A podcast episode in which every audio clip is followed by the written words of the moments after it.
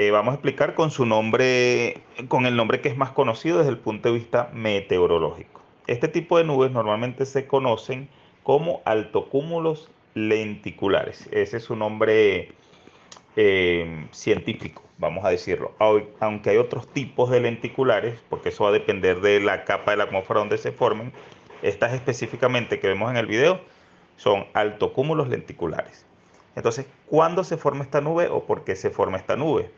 Entonces, ella va a formarse cuando una corriente de aire húmedo va desplazándose y se encuentra con una montaña o una elevación montañosa, en este caso. ¿Qué va a pasar? Este aire húmedo se ve obligado a ascender por esa montaña y al encontrar una inversión térmica se estaciona en capas altas y comienza a formar esa nube. Entonces, eh, por esta razón vemos, ¿verdad? Que ellas se forman, ¿verdad? De manera perpendicular, porque es un aire húmedo que está chocando y va ascendiendo hacia arriba. Entonces, por esto esta característica.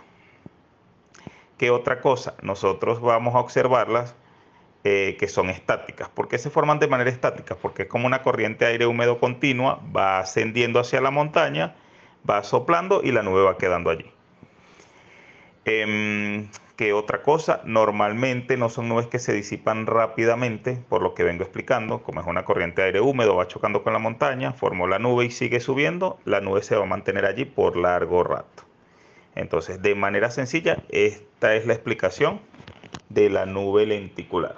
O sea, es un fenómeno extraordinario. Normalmente se forma cerca de montañas porque el aire debe verse obligado a ascender. Es decir, él tiene que buscar, tiene que encontrar una barrera, ¿verdad? Que lo obligue a ascender para formar esta, este tipo de nubes.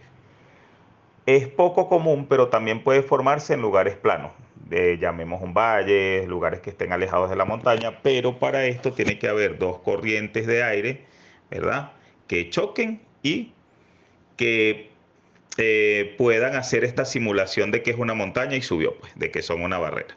Pero es más, es poco probable, poco común que se formen fuera de, de cadenas montañosas. Por eso es que siempre las vamos a ver en cerca de volcanes, cerca de picos, montañas que son muy altas porque tienen que encontrar las características mm, de choque pues para que este aire húmedo ascienda. Eh, cualquier duda, cualquier otra pregunta, estamos a la orden por acá. Espero haberle explicado de, de manera sencilla la formación de este tipo de nubes.